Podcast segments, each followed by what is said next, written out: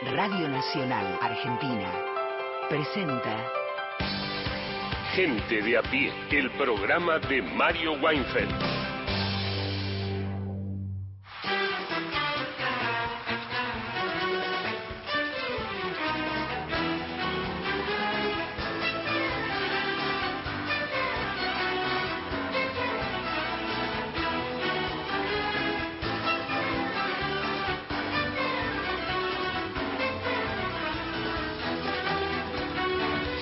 Bienvenidas, bienvenidos a Gente de a pie. Vamos a estar con ustedes hasta las 5 de la tarde por AM870 por Radio Nacional Folclórica. Más de 20 emisoras de todo el país que forman parte de la cadena de Nacional con el equipazo de Mario Weinfeld. Recuerden que nos pueden llamar al 0810-222-0870 y que si prefieren escribirnos un WhatsApp también lo pueden hacer. 113 870 74 85.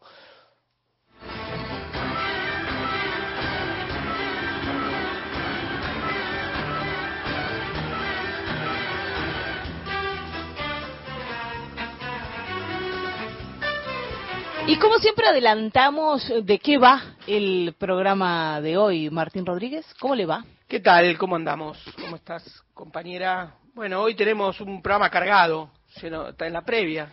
Estamos en el, en el y sí. a días de que se vote y creo que eh, nunca hubo, eh, no sé si nunca hubo, pero mucha, hay mucha expectativa, hay sensación de moneda en el aire, hay incertidumbre, hay ciertas ciertos temores, no hay un poco de todo, ¿no? unos unos días de de muchas sensaciones, estamos sobre el tramo final de la campaña. Nunca me acuerdo si se pueden seguir difundiendo encuestas o ya entramos en una veda en ese sentido. A partir del jueves. Ah, a partir, a partir del jueves ya no no se puede hablar de números, pero sí, siempre lo decía Mario, ¿no? Se puede hablar de política. No, por, supuesto, por supuesto. No se puede.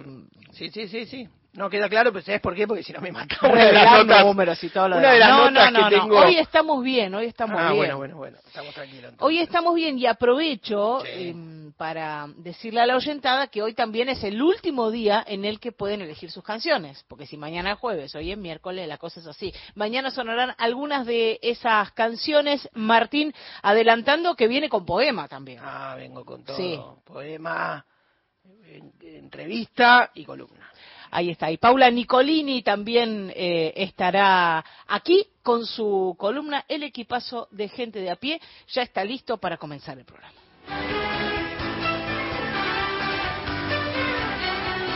Gente de a pie, el programa de Mario Weinfeld.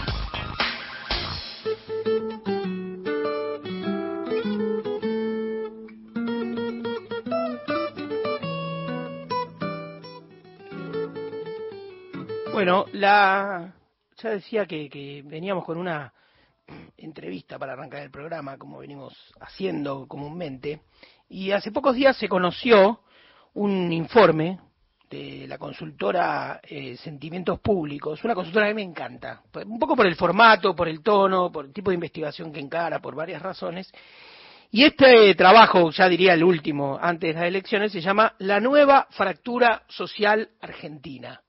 ¿No? La nueva fractura social argentina introduce, creo yo, una novedad y es que eh, cualquier, digamos, eh, cualquier encuesta, cualquier estudio en profundidad, ¿no? De las coordenadas electorales da cuenta, me parece un poco a mí, de que estamos pisando las esquirlas de lo que antes se llamó la grieta, ¿no? La, famosa grieta, que era de algún modo un régimen de gobierno de los últimos 10 o 15 años en, la Argentina y que tenía esto que, a los politólogos les encanta, ¿no? Que es la- las dos coaliciones electorales, ¿no? Una Argentina bicoalicional. Estamos pisando un poco eh, algo, los restos de algo de todo eso que implosionó en este último tiempo. Y estoy en comunicación con Hernán Baroli, que es el director de la consultora Sentimientos Públicos, es sociólogo, es novelista. Para quienes no lo conocen, de la oyentada recomiendo, tiene varios libros, recomiendo mucho Pinamar, una gran novela de Hernán Banoli. Eh, escribe, escribe en revista Crisis, revista Paco, bueno, en varios, varios medios, y dirige este, esta, esta consultora eh, que trajo esta, esta, esta novedad, ¿no? Esta, esta, este, este, este nuevo enunciado que me parece súper interesante y que además no habla de grieta, habla de fractura. Y cuando uno habla de fractura habla de algo más profundo que una grieta, ¿no? Bueno, creo estar en comunicación con Hernán Banoli. Hernán, ¿cómo estás? Hola Martín, ¿cómo andás? Bueno, mil gracias por la generosidad en la presentación y, siempre siempre muy lindo hablar con vos. Bueno, lo mismo digo, valoro, digamos, del informe también es, sintético, tiene números, pero tiene también una prosa exquisita que, que, nada, que estimula a esa lectura. Contame un poco, eh, este último informe que, que, empezaste a divulgar tiene ¿Qué, ¿Cuántas hicieron 8.000 entrevistados, 8.000 encuestados? ¿Tiene o, tiene cualquiera o tiene fruta? Del... No, sí, sí. Hicimos eh, alrededor de 8.400 casos eh, en todo el país. Eh, no, digamos, el, el, trabajo que hacemos nosotros tiene dos particularidades. Una es que cuando armamos las preguntas, como no, no, no nos, nos dedicamos solamente a opinión pública vinculada con la política, sino que a veces eh, en realidad la mayoría de las veces preguntamos sobre cuestiones de consumo, de valores, etcétera. Tratamos de no hacer preguntas tan cerradas, ¿viste? ¿A quién va a votar? ¿A quién votó en la edición anterior? Y todo eso, que las hacemos. Pero tratamos de hacer también algunas preguntas que pueden parecer ante la mirada del, del, que responde un poco más cualitativas, un poco más de textura, eh, tratando, bueno, de entender un poco esto, que, este, este, escenario complejo que vos decías de moneda en el aire, que yo lo comparto completamente. Y bueno, esta idea de la fractura viene, viene más que nada de una idea que en realidad ya venía circulando, ya la venían diciendo diferentes personas, vos lo venías planteando, mm. Arena lo venía planteando, Pablo Semán lo venía planteando, se venían planteando de diferentes análisis que es esta idea de una diferencia eh, muy importante entre el mundo de la vida, entre la vida cotidiana, para decirlo de una manera más directa, de eh, bueno de aquellos que votan a la Libertad Avanza o de aquellos que están indecisos, que son más parecidos a los de Libertad Avanza que a los que votan a, los dos partidos entre comillas más más establecidos como Unión por la Patria y como Juntos por el Cambio. Sí, ahí yo anoté varias preguntas, pero como, como no, va a haber tanto tiempo como a mí me gustaría, voy adelantando algunos, eh, algunas cuestiones que, se vienen dando, así repasándolas, pero yendo hacia la pregunta. La primera es que, bueno, sigue dando más o menos parejo esta, esta elección, al menos en estas encuestas. Hay una pregunta sobre la transferencia de votos. Vos hacías, daban un resultado algo así como que el 50, un poco más del 50% de los votos de Horacio Rodríguez Larreta pasa a Patricia Bullrich y uno ahí puede leer en eso los últimos gestos, digamos, políticos de la propia Bullrich, que fue incorporar a Larreta en, como posible, digamos, anunciarlo como posible jefe de gabinete, incluso a Quirós, Fernán Quirós, el, ministro de Salud. Eh, ahora, lo más interesante, y por eso voy hacia la fractura que nombraba al principio, recién me acordé también que creo que el primer número de, de esta nueva etapa de revista Crisis, no sé si no utiliza la palabra fractura también. Eh, está en esto de lo que vos definís, los que tienen poco que perder en, el universo de votantes de mi ley, que es realmente lo que rompe, ¿no? Lo que rompe la inercia electoral a la que veníamos acostumbrados, ¿no? Eh, esos votantes que no tienen mucho que perder viven por fuera de las redes institucionales del siglo XX, decís en tu informe, sin Estado, sin rutinas fordistas, sin representantes. Hablemos un poquito de ese universo. Sí, mira, yo te, te, voy a, eh, te voy a tirar algunas de las categorías en las cuales nosotros tratamos de abrir, eh, digamos, las diferentes opciones de voto por candidato. Y te voy a decir en las cuales, en cuáles mi ley sobreperforma, o sea, tiene más que en su intención de voto. Perfecto. Trabajar por, trabajo por mi cuenta sin empleados, no trabajo, pero tengo otra fuente de ingresos como alquileres, becas, subsidios, ayudas familiares no trabajo y estoy buscando trabajo, y no trabajo y no estoy buscando trabajo. O sea, en los cuentapropistas, sin empleados, en los que tienen otra fuente de ingresos, uno podría pensar que mucho de esto viene por las ayudas sociales o la ayuda familiar, y en los desempleados que están buscando trabajo, eh, mi ley eh, sobreperforma eh, con respecto a la base total de sus votantes y muchísimo más todavía con respecto a los otros candidatos. ¿no? Entonces de ahí surge un poco la idea de que hay gente que no tiene demasiado para perder si se suspenden algunas prestaciones o si se suspenden algunas de las cuestiones que eh, uno supondría que el Estado les está otorgando, ¿no? Eh, y es muy fuerte también la contraposición con los otros candidatos, porque si vos te fijás, por ejemplo, Massa, eh, donde más alto le da, donde más alto ranquea, es trabajo como empleado y tengo gente a mi cargo, ¿no? En esa subcategoría. Hmm. También le va bien a los que son empleados sin gente a su cargo, pero bueno, son empleados. Y a Patricia Bullrich le va muy bien en soy dueño de una empresa, estudio o comercio. Y también en soy jubilado pensionado, que ahí es donde Patricia y Massa tienen una tasa muchísimo más alta que su intención de voto y por supuesto que mi ley. Para que te des una idea, Patricia Burrich en su jubilado pensionado tiene casi un 40% y mi ley tiene un 13%. Claro. Cuando en el total, de acuerdo a los números que nosotros tenemos, Patricia tiene un 23, 24 y mi ley tiene un 33, digamos. Entonces, son dos universos que están muy divididos y si bien yo creo que la moneda está en el aire y, no veo, la verdad, como claro ganador. Eh, a Boris la veo un poco más atrás, pero también puede dar un batacazo, pero ni, ni, a Massa ni a, ni a Milei, aunque creo que Milei va a sacar alguna diferencia. Un dato que me parece llamativo a mí es que si uno se pone a pensar en todos los que dicen nulo y voto en blanco, y no sé, que no, no son gente que, digamos que, que está fuera de la, de la encuesta, digamos, porque también está la gente que está fuera de la encuesta, que es la que no contesta encuestas y que silenciosamente va igual a ir a votar. Y Esa es, la, que no podemos captar y que no lo sabemos y que siempre se supone que van a ser mesuradas. Siempre la política tiene la teoría de que van a ser mesuradas. Eh, Rodríguez, Larreta tenía esa teoría y no le funcionó. y ahora creo que el equipo de campaña de No por la Palla tiene esa misma teoría y capaz le funcione, capaz que no. La verdad que no tengo una, una presunción tan clara. Pero en lo que uno mira cuando ve la, la similaridad entre los que no saben o se declaran indecisos, los que van a anular, anular por lo menos en las variables sociodemográficas, se parecen muchísimo a los volantes de a los votantes de Milei. Claro. En las cosas que responden, salvo en una cosa y es en que la mayoría son mujeres. Y en los votantes de Milei las mujeres están muy subrepresentadas, no es una población eh, mucho más masculina la de Milei.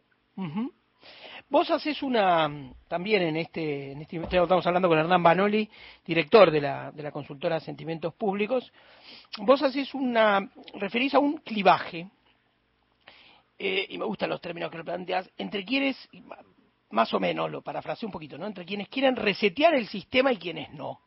¿No? Es decir, eh, quienes quieren una suerte de cambio de raíz, vuelta de página que además, y acá también te cito de memoria, planteas que no es una objeción estricta a tal o cual político o a tal o cual coalición, sino una especie de más objeción en bloque, ¿no? A un estado de cosas que tiene corresponsables, que no tiene, no es, no es un voto, diríamos, puramente antikirchnerista, aunque evidentemente tiene un ingrediente, ¿no? Sino un, un, voto más completo, más, eh, yo decía, al régimen de la grieta. Totalmente, sí. Eh, yo creo que se da un poco eso y nosotros la, la, figura que intentamos usar, eh, porque viste que está muy, está, digamos, de un lado eh, está la figura del voto bronca, después está la figura del salto al vacío, digamos, están todas esas cosas que son como, que para mí tienen una parte de verdad, por supuesto, pero como que tal vez que cargan un poco las tintas en, en que es un voto negativo, ¿no? Que es un voto impugnador, es un voto como castigo, por decirlo de alguna manera. Eh, y, nosotros usamos la figura del reset o la de apretar el botón rojo porque creemos que no es tan así, no es tan necesariamente así, sino que es más una cuestión de un cierto hastío, un cierto hartazgo. eh, que se traduce como una idea de eh, que empiece todo de vuelta, que toda esta cosa que venía hasta ahora ya ni siquiera le tengo bronca, digamos, ¿no? No, no, no, no, no, quiero, no quiero que esté más, no quiero más esta incertidumbre, no quiero más esta grieta, no quiero más toda esta cosa trabada con los discursos super ideologizados entre dos partidos que se tiran cosas entre ellos. Quiero que venga una cosa que funcione, que sea más práctica, que en un punto sea más transparente, que no dé tantas vueltas y por eso lo comparábamos con el reset, ¿no? Cuando uno la máquina se le empieza a trabar todo el tiempo, está ejecutando un programa y no no no, no le corre, eh, no conecta, bueno, uno que hace a veces, se cansa, aprieta el botón. Y se perdió un poco de información, sí, muchas veces perdimos el archivo, perdimos un par de horas de laburo, pero bueno, arrancó de vuelta, ya me saqué esa, esa, esa complicación de encima. Y nosotros, por ejemplo, preguntamos, dimos cuatro opciones, estamos pensando como en, el vector más importante a la hora de elegir candidatos, no, ni hablar de partidos ni nada, pero damos cuatro opciones. Quiero que las cosas cambien radicalmente de una buena vez, quiero un presidente con valores similares a los míos, quiero un presidente razonable. Y quiero que pierda el oficialismo, digamos, ¿no? Quiero que las cosas cambien radicalmente de una buena vez, yo un 47,4%. Un presidente con valores similares a los míos, 27,5% razonable 21,6 y que pierde el oficialismo solo un 3,5%. Claro. O sea que el, el, el, deseo mayoritario es que las cosas cambien radicalmente de una buena vez y que salgamos de esta, digamos, de esta, de esta especie de día de la marmota, ¿no? Con inflación galopante, incertidumbre, etcétera, que, que, bueno, que se hace después de unos cuantos años un poco complicada. Un, un, una de los cuestiones de agenda donde podría encarnar ese cambio radical es la dolarización, ¿no? Si un país que dolariza es un país que obviamente rearma una suerte de pacto social, ¿no? En torno a la moneda, en una democracia que debe la moneda, ¿no? salvo los años y que, digamos, duró, duró poco el efecto y era un, poco estafador el efecto de la convertibilidad, este, somos un país, como se suele decir, ¿no? Un país sin moneda. Eh, ¿Qué pasa con, la, con esa dolarización? Eh, ustedes dicen en, en el informe, los votantes de mi ley son el núcleo duro de apoyo a esa dolarización y los votantes de masa serían el núcleo opuesto. Y en, lo de Patricia, como tantas cosas, queda en un limbo, ¿no? Queda en una especie de matete, que sí, pero no, eh, digamos, ¿no? Hay, una especie de diagnóstico compartido sobre el fracaso del peso, pero no el salto a la dolarización, supongo yo. ¿Cuánta convicción hay sobre ese cambio, eh, que es el gran, el gran dilema postelectoral va a ser eh, eh, si hay o no un cambio de moneda, ¿no? Mira, nosotros, eh, yo creo que lo que vos dices es una pregunta clave porque, como bien analizaste, es un nuevo pacto que se tiene que armar, ¿no? Entre, entre la, la, sociedad, la política y la economía, digamos. nosotros lo preguntamos de diferentes maneras. por un lado, preguntamos el nivel de acuerdo con la dolarización, con muy en, muy de acuerdo, algo de acuerdo, no lo sé, algo en desacuerdo y muy en desacuerdo. Ahí te da que hay aproximadamente un 46% eh, que están entre algo y desacuerdo y muy en desacuerdo, con un 35% de muy en desacuerdo, ¿no? Hmm. Y se distribuye exactamente como vos dijiste. Si uno después lo abre por lo abre por por candidato, uno va a ver que eh, el, desacuerdo entre los votantes de mi ley eh, llega a un 7% aproximadamente. Y entre los votantes de masa es casi un 86%, digamos, ¿no? Ahí hay, hay, una, hay un contraste muy fuerte, digamos, y, el acuerdo al revés. Eh, en los votantes de masa el acuerdo no llega al 5% entre el muy de acuerdo y el algo de acuerdo. Ahora, si vos te fijas el votante de Patricia, eh, el votante de Schiaretti, bueno, ahí se empieza a estar más dividida la cosa, ¿no? Eh, empieza a estar más, más, más, más gris, ¿no? Hay algunos que están algo de acuerdo, hay unos cuantos que están eh, algo en desacuerdo, pero ya empieza a estar más matizada, ¿no? Y entonces, yo creo que con respecto a la organización ocurren dos cosas. La mayoría de la sociedad no la quiere, digamos, sí lo quiere la mayoría de los votantes de mi ley. Es una de las insignias de los que votan por masa. Pero también hay un 19% que no sabe. Y después cuando lo preguntamos de otra manera, que dimos otras opciones, dos de las cuales empezaban con la frase no lo tengo claro. Una no lo tengo claro en contra, que decía no lo tengo claro pero preferiría defender la moneda nacional. Y otra no lo tengo claro a favor, que no lo tengo claro pero ante este panorama se podría aprobar. Bueno, la de preferiría defender la moneda da un 30,6 y la de se podría aprobar da un 23,8. Sumados esos dos no lo tengo claro, pero también te llegan a un 53%. Entonces lo que yo creo es que no hay un consenso social para la dolarización, que incluso los votantes de Patricia, cuando se les pregunta de otra manera, te dicen que prefieren defender la, moneda nacional, que hay un sentido común de preferir defender la moneda nacional, pero que todo va a depender un poco del proceso social que se desencadene de acá hasta fin de año, ¿no es cierto? Porque una cosa es preguntarlo ahora, otra cosa es preguntarlo con una situación controlada y, con una inflación estable e incluso un poco en baja, y otra cosa es preguntarlo con una hiper. Entonces, hoy en día yo creo que no están dadas las condiciones sociales para recibir una, una dolarización. Hmm. Pero bueno, el futuro también está abierto. No, seguro. De, de hecho, casi que fue el gran tema de campaña, ¿no? Si uno diría, no, no sé cuántos votos tiene mi ley, pero algo logró hegemonizar, ¿no? Si puso, lo, puso el repertorio de temas que se discutieron y la dolarización yo creo que es el gran tema de discusión, ¿no? Que, que, se instaló esta elección. Hernán, eh, te comprometo a hablar la semana que viene con, con, el, con el diario del lunes, eh, con los resultados puestos y bueno, y a seguir analizando a ver, como dijiste, ¿no? Qué proceso se desata y hacia dónde va, ¿no? Porque creo que vos, también lo habías dicho, yo te, te, cité bastante eh, últimamente. Y en cuanto a eh, por un lado, la interpretación intensa de lo que significa mi ley y por otro lado, el votante de mi ley, que a veces es un poco más flexible, más libre interpretador, ¿no? Y, entonces vamos a ver eh, qué, qué, se suma ahí, ¿no? Es decir, efectivamente yo creo que lo que vota a mi ley va a ser la cifra de la Argentina que viene. ¿Cuántos votan a mi ley? Para mí es la cifra de la Argentina que viene. Y como vos decías también en el informe, ¿no? Es decir, el, del otro lado, el otro polo son algo así como los votantes del siglo XX, ¿no? Votantes este, más eh, anclados en, en, una cuestión, en un, ¿no? en un prospecto ideológico más preciso, ¿no? La novedad, el nubarrón, la incertidumbre está del lado de mi ley y sobre eso vamos a seguir hablando. Completamente. Bueno, cuando quieras y también una última cosita para cerrar, que eh, los números van a ser importantes también, porque si mi ley saca un 40 o arriba de un 40, ya es muy difícil de descontar pensando en un balotaje. Si saca menos, yo creo que hay un panorama mucho más abierto. Exactamente. Un abrazo enorme. Hernán Banoli pasó por acá por gente de a pie. Es director de Sentimientos Públicos, es sociólogo, es novelista y acaba de publicar La nueva fractura social argentina, un informe para mí de lo mejor que se ha publicado en este tiempo preelectoral, ¿no? Sobre la Argentina que viene desde el domingo. Noticias ahora de las tres y media de la tarde hasta las cinco. Seguimos con ustedes en Gente de a pie con el equipazo de Mario Weinfeld por AM870 por Radio Nacional Folclórica y más de 20 emisoras de todo el país que forman parte de la cadena de Nacional.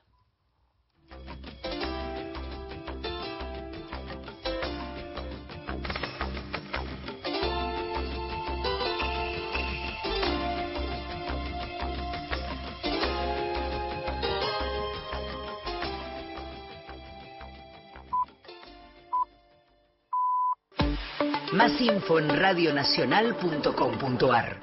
Tu verdad, tu identidad está en el diario Radio Nacional. Nacional 2023. La radio pública. Todo el año.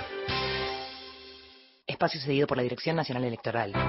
Tenemos mucho campo y tenemos a alguien que viene a sembrar otra historia. Tenemos inseguridad y tenemos con quién combatirla. Teníamos que pagar el IVA y tenemos a alguien que le encontró la vuelta. ¿Tenemos con quién? ¿Tenemos con qué? Masa. Unión por la Patria, Guado de Pedro, Juliana Di Tulio, candidatos a senadores nacionales por la provincia de Buenos Aires, lista 134. Está todo listo. Yo también estoy lista. Para ponerme en el lugar de los demás. Y a decir que no cuando algo no me gusta. Estamos listos y listas para decir... Bullying. En mi aula... No tenés lugar. Argentina contra el bullying. Ministerio de Educación. Ministerio del Interior. Argentina Presidencia. Todas las radios. Una, sola, genial. Nacional Digital. Escúchala en nacionaldigital.com.ar. Espacio cedido por la Dirección Nacional Electoral. Para cambiar el país hay un solo camino. Derrotar a las mafias que destruyen la Argentina. Para derrotar al poder mafioso hay que ser más fuerte que ellos. Ahora solo necesito una cosa, la fuerza de tu voto el domingo 22. Patricia Bullrich, Luis Petri, candidatos a presidente y vicepresidente de la Nación. Juntos por el cambio, lista 132. Ombu, inversión tecnológica en calzados de seguridad. Ombu, caminamos el futuro. Calzados Ombu, nuestro liderazgo a tus pies. Espacio cedido por la Dirección Nacional Electoral. En Buenos Aires, Manina Mancuso, diputada, primera sección electoral. Miriam Bregman, presidenta. Nicolás del Caño, vice, frente de izquierda, lista 136. Somos muchos. La Argentina es grande. Puede haber grandes distancias entre nosotros, pero todos queremos amar y ser amados. Y a nuestra manera queremos esta tierra Eso nos une, eso nos marca. Radio Nacional. Marca País. Gente de a pie. El programa de Mario Weinfeld.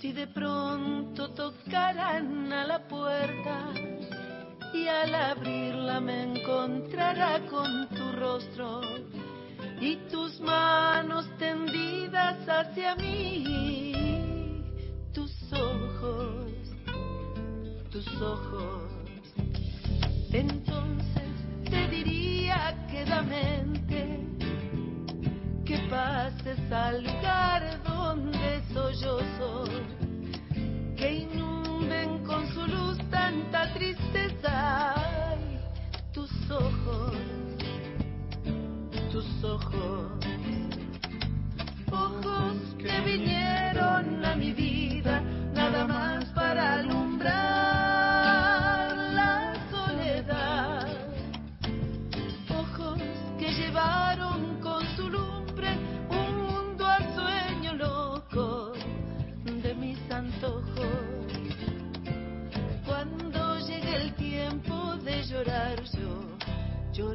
tus ojos.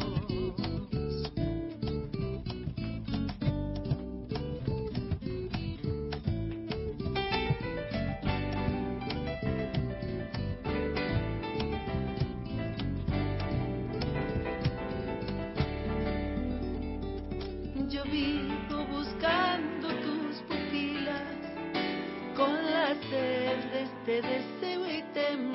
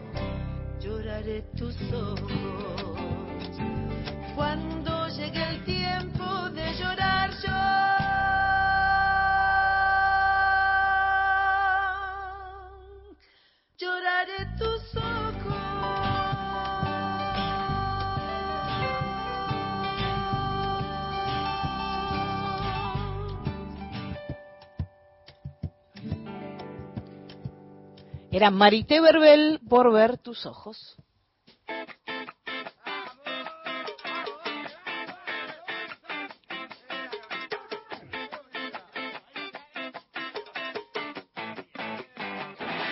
Si viene el estallido, si viene el estallido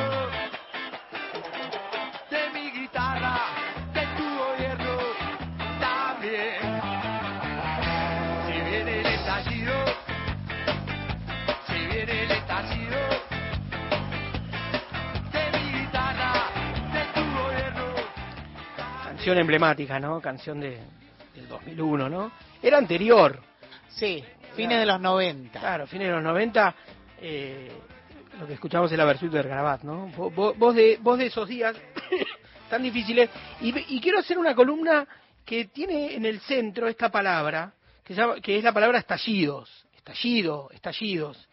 Recordé cuando lo estaba preparando y le pedí a Katy Galdeano de siglo XXI una ayuda porque justo no lo tenía a mano, lo tengo leído y todo, pero no tenía mano, no lo sé de memoria. el libro de Mario Weinfeld, que se llama Estallidos Argentinos, ¿no? que repasa varios episodios eh, fuertes, digamos, de la, de la historia reciente, la historia democrática, y encontramos un parrafito que decía, en las primeras páginas del libro, decía, hay carambolas o avatares en los procesos, también median características estructurales irreversibles. Este libro revolotea sobre esas bases, hurgando en la historia nacional reciente que todavía bulle y sangra, en los momentos tremendos en los que todo pudo estallar o irse donde todos sabemos. En varios, estalló nomás. ¿no?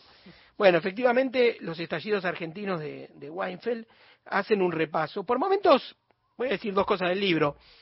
Hay episodios fuertes, por ejemplo, el, el, el crimen de Darío y Maxi en 2002, el crimen del oso Cisneros en 2004, y después tienen algunos episodios un poquito más palaciegos, aunque no menos dramáticos. La muerte de Soria, por ejemplo, quien había sido el gobernador electo de Río Negro, ¿no? En, en, en, digamos, lo había asesinado su esposa, su, su, entonces esposa, ¿no? Es decir, eso que conmocionó la escena nacional, pero no significaba especialmente un estallido social, ¿no? De hecho, era un gobernador electo, si estaba siendo acompañado por parte o una mayoría de la sociedad de su provincia. Mario hace ese repaso, pero me gustaba la palabra estallidos. Yo creo que en la Argentina de los últimos 50 años está como, uno, si uno le hace un, repaso, digamos, este, a su cardiopatía, ¿no? Tiene tres grandes momentos que son estallidos. Uno predemocrático, el Rodrigazo, ¿no? Que marca algo ¿no? Aquel momento de Celestino Rodrigo, el final del gobierno de Isabel Perón, un momento de debilidad política grande de ese gobierno, ya estaba muerto el general Perón, y una protesta sindical imponente que saca del poder a Celestino Rodrigo, pero el daño estaba hecho, que se había dado una devaluación muy fuerte. Y es un quiebre, un quiebre de la Argentina de los años dorados, como vivió el mundo, entre los 40, los 50, los 60 y los 70, ¿no? Años de más de igualdad que de libertad, pero flor de igualdad, ¿no? Una Argentina muy igualitaria. Empezó la democracia con todos los vueltos y todos los costos de lo que había sido, eh, bueno, después el golpe de Estado, la dictadura y los cambios de la economía durante la dictadura. Luego el segundo quiebre, imponente, fuertísimo, es el de la hiperinflación. 1989, ¿no? Uno diría, no hay eh, explicación sobre lo que pasó en la década del 90 y sobre lo que significó Menem si no se entiende ese contexto, ¿no? Eso no fue una jugada maquiavélica cerrada de laboratorio, ¿no? La Argentina metida en un laboratorio, sino, eh, bueno, una, una, también un estallido argentino, que hubo saqueos, protesta social y la disparada del dólar que fue, ¿no? Eh, en ese momento había pánico al remarcador, ¿no? Estabas adentro de un supermercado y si te prolongaba la estadía un rato, a lo mejor los precios habían cambiado. Costó, costó mucho salir de eso, de hecho, el propio Menem, porque la hiperinflación se liga a Alfonsín, Menem también tuvo su segunda hiperinflación en el año 90, pero después vino obviamente el plan de convertibilidad que en los primeros años aplastó y logró una estabilidad económica, social también, un cierto crecimiento económico y luego incubó, como suele pasar en la Argentina, ¿no? que somos un país un poco enamorados del instrumento, ¿no? Si la, la convertibilidad frenó la sangría inflacionaria bastante, de hecho llegó la inflación a cero durante algunos años, largos años, pero se convirtió el remedio en un veneno, ¿no? y comenzaron los costos de ese modelo en materia de desempleo, de paseamiento industrial, ¿no? de recesión. Entonces, el tercer, que sería el segundo que vivimos en democracia, el tercer estallido, es el del 2001, ¿no? Y bueno, esas imágenes están en la retina de todos, ¿no? Salvo los más jóvenes por ahí, ¿no? Increíblemente hay gente que vota que no lo vivió o que nació después, ¿no? Que conoce la Argentina, diríamos, la Argentina del kirchnerismo y de la grieta, no conoce la Argentina del 2001. ¿No? Que es la Argentina del 2001 la que explica gran parte la grieta, el kirchnerismo y el macrismo, ¿no? Que son, bueno, en fin. De esto quería hablar. Vamos a escuchar primero un eh, momento televisivo de Javier Milei, entrevistado en TN, donde aparece esta palabra. ¿no? Vamos a escucharlo. Es, breve. Entonces, si vamos a seguir con ese sistema parasitario, sí, y que además a la postre tiene destino castrochavista, ya sea a la velocidad supersónica que propone la izquierda, a la velocidad de un Fórmula 1, que es lo que propone el quiserismo, o a la velocidad de tortuga embarazada, que es lo que propone, digamos, Juntos por el Cambio, pero todo, todo ese tiene el mismo sentido, que estalle, que digamos, o sea, porque no puede ¿Qué ser que, que estalle. ¿Estalle qué? Que estalle, digamos, la, la economía, sí, que estalle. ¿Que estalle qué? ¿Que estalle qué? Sí, la economía, que estalle, ¿no? Eh, esta, es, esta es una situación, digamos, que en estos días también se puso en juego, ¿no? Sobre las declaraciones de un candidato. Tan así que una asociación de bancos, los bancos más importantes de la Argentina, pidieron prudencia y responsabilidad a, a los candidatos. El mensaje era, diría, pura y exclusivamente hacia mi ley, que estaba hablando de sacarse los pesos de encima, de los plazos fijos, de los dólares y todo eso, y pegó la disparada que pegó el dólar la semana pasada, que en el blue, que es el que mide todo el mundo, por lo menos el más popular y el más ilegal, este, llegó a los mil pesos. Hoy bajó un poquito, supongo que también la noticia del swap chino y todo eso mejoró un poquito el clima y bajó un poquito el, dólar blue y hasta hubo medidas policiales, ¿no? Hubo eh, allanamientos en cuevas, este, algunos detenidos, el croata, en fin, todo, todo ese negocio, ¿no? Porque obviamente que detrás de eso, además de todo, hay una trama, ¿no? Hay una trama casi policial. Pero me interesaba mucho retomar esto. ¿Qué pasó después del 2001 en Argentina? Y lo, y lo hablé con eh, Leandro Mora Alfonsín, un economista, eh, un hombre que conoce la economía, que conoce el sector privado y que conoce el Estado, porque también ha sido parte de, durante un lapso en la gestión de Matías Culfas. Y pareciera que el pacto del 2001, post-2001, la reconstrucción argentina, se selló sobre un concepto, una idea que era no volver a estallar, no estallar, ¿no? Colocarle una suerte de disyuntor al sistema político y social argentino que fuera capaz de avisar cuando las cosas se iban de madre y eh, tuviese una contención más definitiva, ¿no? Definitiva. En estos 20 años, 22 años que nos separan desde el estallido, aquella vez que sí estalló, ¿no? Un presidente que se fue en un helicóptero, la gente rompiendo bancos, ¿no? La, crisis del corralito, ¿no? Que sería una palabra que engloba todo lo que pasó en el 2001. Eh, da, cuenta de que esa decisión fue una especie de decisión, una, especie de Moncloa de raje, ¿no? Decir, eh, que existan políticas sociales, las que fueran necesarias para contener socialmente, que existan paritarias, ¿no? Es decir, que, que, la inflación que haya no se coma eh, por lo menos el, salario de todos, ¿no? De aquellos que tienen condiciones de dar paritaria que la den. La expansión de derechos que se pueda financiar, ¿no? Es decir, la sociedad está viva, late, camina para adelante, si se le pueden reconocer derechos, se reconocen derechos. Una protección al sistema financiero, ¿dónde está el juego de los bancos? ¿no? Es decir, los bancos que se han achicado, han achicado su oferta crediticia, pero participan del negocio de las LELIC, tienen encajes, o sea, tienen cierta protección.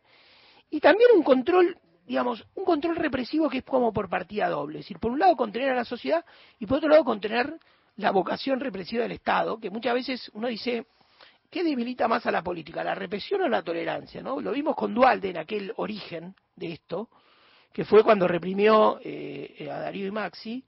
Eh, en ese momento había un casi un unánime reclamo, o por lo menos muy, muy masivo, de parte de los medios de comunicación y sectores de la sociedad, de que haya una especie de reencauce hacia el orden, hacia el orden público. Dualde tomó nota, Dualde llevó adelante una operación represiva, murieron dos militantes políticos aquellos años y terminó el gobierno de Dualde. En términos históricos, de misión histórica, terminó. Lo único que le quedaba era dejar un heredero, cuestión a la que se dedicó Dualde, que dejó un heredero que era Néstor Kirchner dentro de su mismo, del sector del partido que él conducía, del sector del peronismo bonaerense y algunas alianzas más. Y creo que el juicio definitivo sobre el gobierno de Dualde está abierto. Yo no creo que pueda ser solamente malo, ¿no? La, la, el juicio de ese año y pico en el que Dualde gobernó tal vez en las peores condiciones en las que se haya gobernado la Argentina alguna vez. Hablé con Leandro Mora Alfonsín de esta suerte de no estallido y empecemos por el principio. Escuchemos el primer audio. Yo creo que la palabra estallido engloba todo. Cuando nosotros pensamos en el 2001, pensamos en el 2001 como, como trauma, como, como un antes y un después, porque el estallido social es parte del estallido económico. O sea, la economía estalló en la calle en el 2001. Entonces, uno tiene que pensar las diferencias entre épocas más allá de los indicadores, que digamos son muy distintos los indicadores hoy al 2001, por más que hoy tengamos eh, una economía que está mal, no se parece a la economía del 2001, y eso tiene que ver por la existencia, por la decisión política sostenida en el tiempo de que exista una política social, que exista un piso de, ingresos y de acceso a, a ingresos para cubrirte de los avatares de esa economía cuando nosotros hablamos de las instituciones más económicas de, de, de, estallido o no, también tiene que ver con que las distintas corridas cambiarias no se transforman en, no se transformen en bancarias. Es decir, que, digamos, cuando vos tuviste corrida previo a las elecciones, en el 2011, en el 2015, en marzo del 2018, en la previa de las elecciones del 2019 o tras la salida de Guzmán, todas esas corridas son corridas de eh, gente que tiene títulos argentinos, papeles que dicen Argentina y se desprende de esos títulos. Pero en los bancos hay liquidez. O sea, en los bancos la gente sigue, sigue pudiendo operar con mayor menor acceso, con mayor menor tasa. Por eso lo grave de la actual corrida, la corrida de la semana pasada, es tener un candidato a presidente que digan desarmen los plazos fijos, porque si vengo yo eso lo tienen que desarmar, porque eso es echar una nafta de algo que nos quedó atrás en el tiempo, es echar una nafta de transmutar lo que es una corrida cambiaria, que no estoy defendiendo las corridas cambiarias, claramente, o sea, lo que estoy diciendo es algo que ha pasado en los últimos cinco años numerosas veces, transformarlo en otra cosa, con una irresponsabilidad muy grande. Él hablaba de los, digamos, de los encajes, digamos, la protección del sistema bancario. También uno diría una forma de, de, proteger el sistema fue de algún modo eh, medidas que obviamente esto no, no tiene una un momento maquiavélico donde se decidió todo, ¿no? Se van, se van, hubo corridas. Digo, Cristina después de sacar el 54% en 2011, por ejemplo, tuvo una flor de corrida cambiaria. Macri la tuvo después de su victoria en 2017, en 2018 se, se cortó, digamos, el aquel famoso chorro de endeudamiento que tenía el gobierno de Macri, que había en los primeros dos años, incluso con, la, con el triunfo electoral, no le había ido tan mal, digamos. Eh, en estos años también, corridas cambiarias, es decir, ¿no? Ahora, una relación es, uno diría, eh, bancos más vacíos, ¿no? Es decir, una, Argentina sin crédito, una Argentina con moneda debilitada, una Argentina... ¿Para qué vas a un banco hoy? ¿Cuál, es cuál sería, no? Casi diríamos, también, eh, el, el cepo es como el corralito que no fue. ¿no? Es decir, la imposibilidad, digamos, de ahorrar, las restricciones al ahorro en moneda extranjera, que es casi lo que más quiere la gente, es lo que también le permite al Estado, ¿no? De, finalmente, como ocurrió en 2001, no tener que meter la mano ahí, ¿no? Si mientras estén protegidos los ahorros en dólares de los que pueden y mientras la capacidad de ahorro esté mermada, bueno, ¿no? Es decir, es como si dijéramos, hay que achicar la sociedad para que no estalle. Vamos a escuchar el segundo audio de Leandro Mora Alfonsín las crisis del 2001 con la crisis actual son muy distintas. La crisis del 2001 era una crisis cambiaria, o sea, derivó en, lo cambiario fue al final, cuando saliste de la convertibilidad. Pero era una ilusión la convertibilidad, con lo cual fue cambiaria, bancaria y de la economía real profunda porque no había empleo, no había noción de ingresos para muchísimas familias. Tenías más del 25% de la gente desocupada y también tenías una informalidad muy alta. Hoy lo que tenés es una crisis de ingresos. Tenés un proceso inflacionario que se come cuanto ingreso haya, pero con prácticamente ocupación récord. Tenés 6% de desocupación, nada más. Con lo cual es otro tipo de crisis. Es una crisis este, diferente. Y hay que atenderla o pensarla con las herramientas que requiere este momento. La prioridad número uno es estabilizar. Y esa estabilización tiene que tener un rostro humano, tiene que tener una contención de los que son los principales perjudicados en cualquier proceso de estabilización, que son aquellos que viven de un ingreso corriente cada vez menor. Este, pasó en todos los procesos de estabilización. Israel en el 85, Brasil con el Plan Real, Argentina en el 91. Digo, hay algo que vos tenés que cuidar, sobre todo en una economía latinoamericana como la Argentina actual, tan erosionada desde lo social. Pero es la condición necesaria para mirar para adelante. Cualquier otra fórmula, las fórmulas de dolarización, eso acelera cualquier tipo de estallido y solamente ganan eh, unos poquísimos que puedan tener espalda y capacidad de movimiento en un caos tan grande. Bueno, este era la, última, el último comentario que nos dejaba el economista Leandro Mora Alfonsín, ¿no? Eh, este, esta suerte de estabilización con rostro humano, dificilísimo, está angostada la discusión económica, está angostada, uno diría, debajo de esta pelea pírrica a los fracasos, digamos, entre los candidatos con más posibilidades, empezando por Milley, siguiendo con Massa y Bullrich, también hay, como suele ocurrir muchas veces, eh, una, suerte de paradoja sobre los consensos que ya hay. Es decir, no hay una, un arco ideológico tan amplio en la discusión política. ¿no? Es decir, eh, se están discutiendo cosas casi por default de una Argentina. ¿no? Es decir, eh, así como están las cosas no puede seguir, Lo decía hoy cuando hablábamos con Hernán Banoli al principio del programa, ¿no? Es decir, están los que discuten un cambio de raíz o están los que discuten un cambio más gradual. Pero nadie, no, nadie imagina eh, otro año igual a los anteriores el año que viene, ¿no? Va a haber, realmente va a haber un cimbronazo importante. Una de las discusiones obviamente es la moneda, es el, bueno, el dólar, la dolarización, eh, la reconstrucción, de, digamos, de un poder monetario para la Argentina, aún si preserva su moneda, cosa que yo desearía, ¿no? Es un país sin moneda, si el primer pacto de un país es tener moneda propia, ¿no? Eh, pero bueno, así están las cosas y creo que, eh, obviamente, este candidato Milei, que, es, que a veces se le subleva al propio inconsciente, pone en juego esta palabra, ¿no? Es decir, él, quiere llegar para que estalle, él quiere llegar porque ya estalló, él quiere llegar porque, como dice Álvarez Agis, ¿no? Lo citaba también Mora Alfonsín, ¿no? Es decir, ¿qué se escucha? Se escucha ya estalló, ¿no?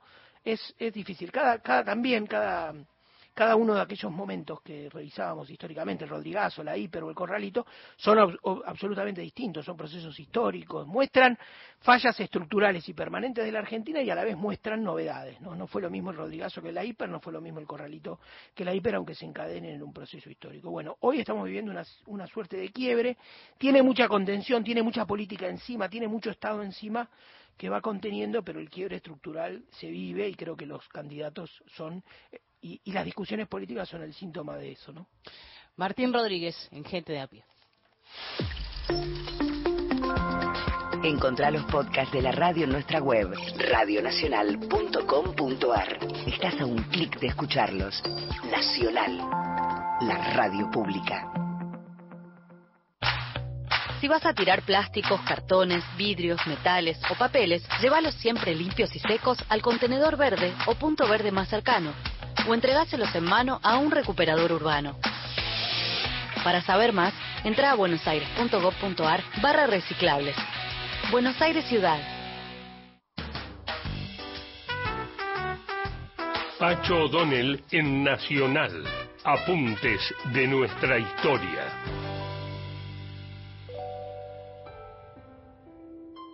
En los primeros días de junio de 1956 se desató una sublevación militar en contra del gobierno golpista que había derrocado al general Perón el 16 de septiembre de 1955.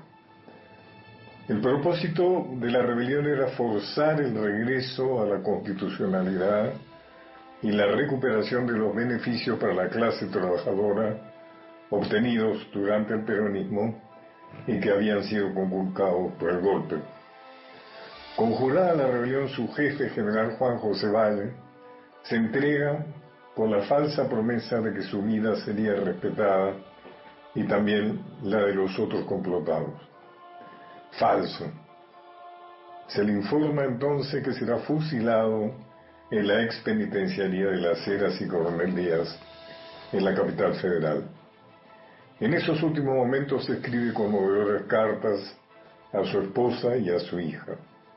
También al jefe del golpe, el general Aramburu, que acá reproducimos fragmentariamente. Escribió Valle, entre mi suerte y la de ustedes me quedo con la mía.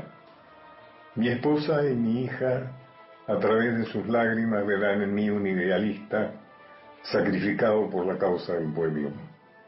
Las mujeres de ustedes, hasta ellas verán asomárseles por los ojos sus almas de asesinos. Y si les sonríen o les besen, será para disimular el terror que les causan.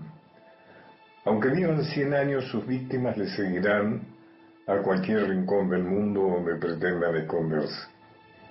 Y verán ustedes, sus mujeres y sus hijas, bajo el horror constante de ser asesinados.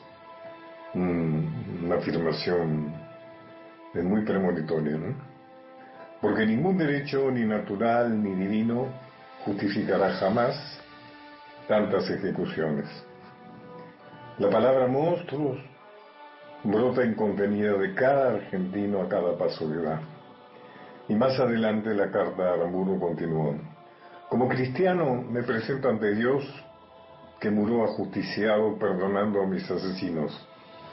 Y como argentino derramo mi sangre por la causa del pueblo humilde, por la justicia y la libertad de todos, no solo de minorías privilegiadas. Espero que el pueblo conocerá un día esta carta y la proclama revolucionaria en la que quedan nuestros ideales en forma intergiversable. Así como nadie podrá ser embaucado por el cúmulo de mentiras contradictorias y ridículas con que el gobierno trata de conectar esta ola de matanzas y lavarse las manos sucias en sangre. Y terminaba el general Valle. Ruego a Dios que mi sangre sirva para unir a los argentinos. Viva la patria.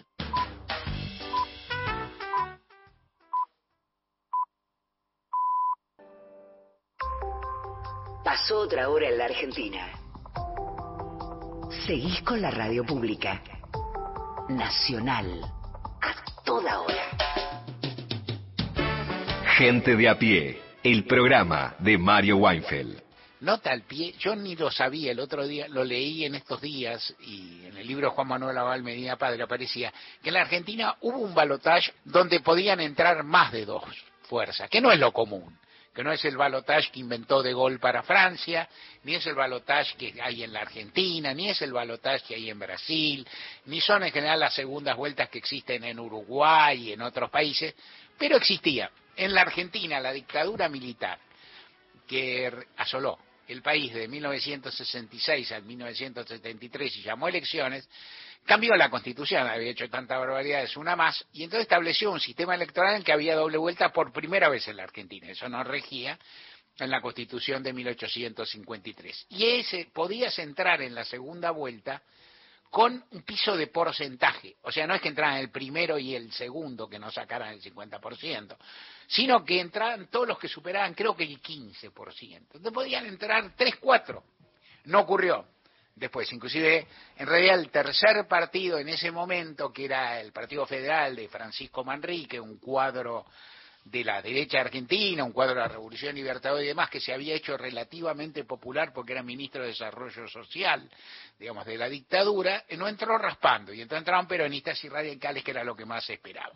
Pero el balotaje argentino y otros, el sistema de doble vuelta argentino, para ganar en primera vuelta tenés que sacar el 45% más uno, y salís primero ganaste, o el 40% más uno con 10 de diferencia sobre el segundo. Y en caso contrario, los dos primeros van a, segunda vuelta y listo. Esa es la regla. Nada impide que haya tres, cuatro partidos parejos, pero hasta ahora no se vino dando. Hubo una elección en que la Argentina hubo cuatro o cinco partidos parejos, que fue la de que Kirchner le terminó ganando a Carlos Menem, pero a la vez en esa elección no había primarias, no había paso. Entonces se llegaba derecho a la primera vuelta, como es en otros países, por ejemplo en Francia o muchos otros. Entonces en la primera vuelta se revelaba todo lo que pasaba ahora. Dicho en criollo, si esta hubiera sido esa primera vuelta, estarían yendo a balotage Milei y Patricia Bullrich. Punto. No así tampoco, porque está la cuestión de la interna y todo eso, pero esto pasaría. En todo caso, eso no sucedió. Esa elección fue un poco diferente y en esa elección había un designio claro de los candidatos, que eran varios, que estaban parejos, que era, había que llegar a balotaje contra Carlos Menem. Porque Carlos Menem iba a perder, tenía que perder, entre comillas, estaba cantado que perdería, porque era muy piantavoto por el recuerdo de su gobierno relativamente reciente y de la crisis de convertibilidad que estalló en 2001. Uno de los pocos que no se da cuenta de Carlos Menem, lo votó bastante gente igual, pero eso se veía venir. Entonces, con llegar segundo, vos ganabas. No con llegar segundo de Menem, que pintaba bien, ni qué decir llegar primero, vos ganabas. Entonces había que entrar en esa cosa del balotaje que no está establecida en la ley de las primarias, sino en la Constitución Nacional de 1994. Continuamos con Gente de a pie. El programa de Mario Weinfeld por Nacional.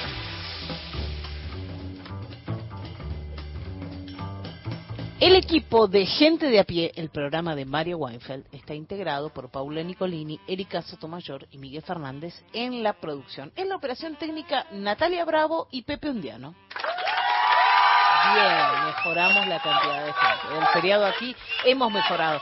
En el control central de Radio Nacional, Hernana Bella y Luciano Chiquito Profili. Las y los columnistas son Lorena Álvarez, Victoria de Masi, Mariana Enríquez, Miguel Fernández, Hernán Frede, Juan Manuel Carl, Paul, Paula Nicolini, Martín Rodríguez, Beto Solas, Erika Sotomayor, Gustavo Vergara y Gerardo Villar. En la locución, Mariana Fosal.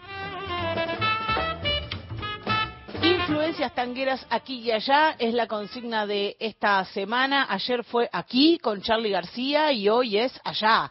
Allá en el cine de Hollywood, en la película Moulin Rouge eh, una película que eh, es una especie de comedia musical donde actúan y cantan y bailan y, y hacen todas las gracias posibles Iwan McGregor, Nicole Kidman, entre otros y otras. Una película del año 2001, ya que Martín traía el año 2001, esta película también se estrenó allí en el año 2001 y eh, está situada en, en París, por supuesto, a principios del siglo pasado, en un cabaret, en el Moulin Rouge. Y ahí pasan un montón de cosas. Entre otras cosas aparecen algunos personajes como el mismísimo, el mismísimo Toulouse-Lautrec que es uno de los personajes de esta película. Y en ese ambiente aparece el tango, por supuesto, principios del siglo XX, París, cabaret, y dentro de ese ambiente suena una versión de Roxanne, que es el tema de, de Police, conocidísimo, de la década del 70, año 78, por allí fue lanzado como sencillo este tema, inspirado en una prostituta. Cuenta la historia que Sting andaba mm, allí en el año 1977 por el barrio rojo de París y se inspiró para Em, escribir esta canción. A la gente de Moulin Rouge, de esta película, que es una coproducción norteamericana, australiana, eh, inglesa, em, se le ocurrió combinar esta canción de Sting con una melodía, hiperconocida, sobre todo para quienes escuchan esta radio, porque fue cortina mucho tiempo de eh, la tangueada de Héctor Larrea en la versión de la película de Leonardo Fabio, la, la versión de Iván Huizogrod. Hablo del tango tanguera, así se llama, y eh, dentro de la música de Moulin Rouge aparece esta versión donde Tanguera, el tango de Mariano Mores, se fusiona con Roxanne de, de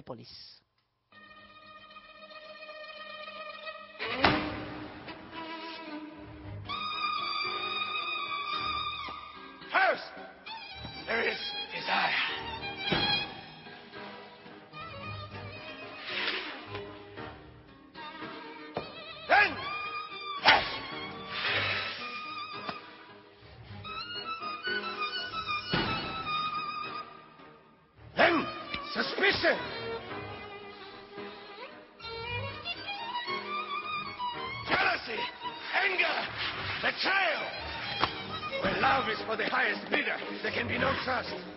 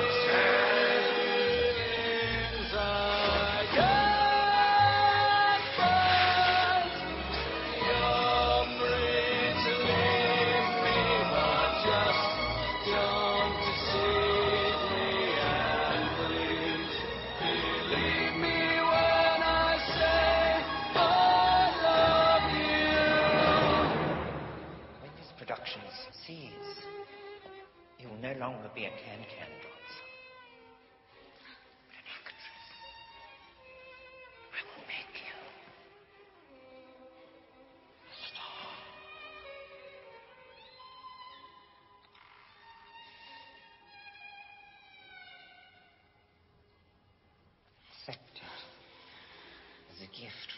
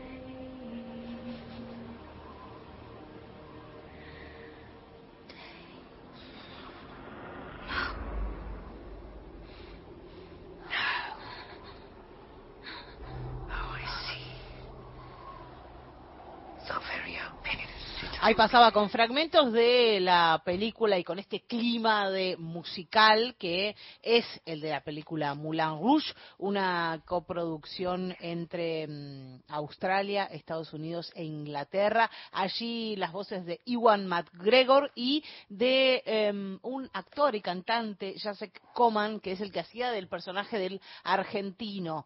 Eh, el tango de Roxanne se llama La música es de Mariano Mores. Si ustedes buscan eh, los créditos, va a aparecer como Mariano Martínez, que es el nombre original del nombre del documento de Mariano Mores. Allá por principios de los 2000, Mariano Mores usaba parte de estas escenas porque eh, lo convocaron de la producción para hacer el arreglo y eh, para supervisar cómo iba a quedar esta versión de su tanguera, ahí mezcladito con Roxanne de Sting. Temporada primavera. Nacional. Todos los climas. La radio pública. Espacio cedido por la Dirección Nacional Electoral. Defendemos la escuela pública cuando tenemos buenas escuelas, pero los docentes adentro del aula. Tenemos presidente. Tenemos presidente. Tenemos presidente.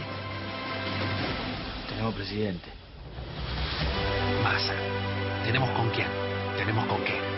Unión por la Patria. Sergio Massa, Agustín Rossi, candidatos a presidente y vicepresidente. Lista 134. ¿Buscas un lugar donde estacionar en el microcentro? Déjanos tu auto. Lo recibiremos bajo las más estrictas normas de seguridad sanitarias. Cuidarte y cuidarnos es la prioridad. Estaciona en el garage más seguro del microcentro, Avenida Corrientes 677, a metros de la calle Florida, sobre el lado izquierdo de la avenida.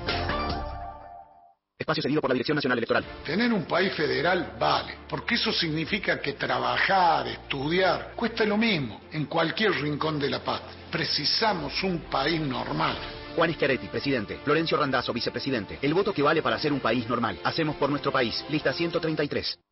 Este 22 de octubre, seamos cada vez más los que votamos por la democracia. Conoce más en argentina.gov.ar barra elecciones. Elecciones 2023. Argentina Presidencia. Espacio cedido por la Dirección Nacional Electoral. Hoy tenemos la oportunidad de poner un punto y aparte, de empezar a reconstruir una Argentina distinta, libre, próspera, sin inflación, pujante y segura. La libertad avanza. Javier Milei, presidente. Victoria Villarruel, vice. Lista 135.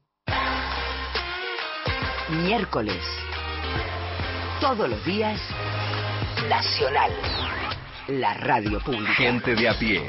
El programa de Mario Weinfeld.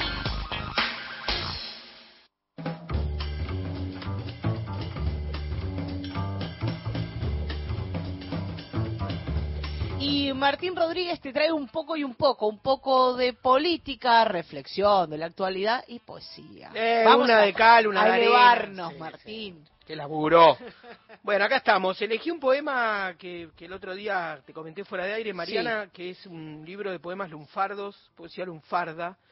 eh, Los inquilinos de la noche se llama, eh, de Enrique Cadícamo. ¿no? El Cadícamo, uno dice Cadícamo y ¿viste? se pone de pie, el cuarteador, los mareados, en París, ¿cuál es? ¿Qué más?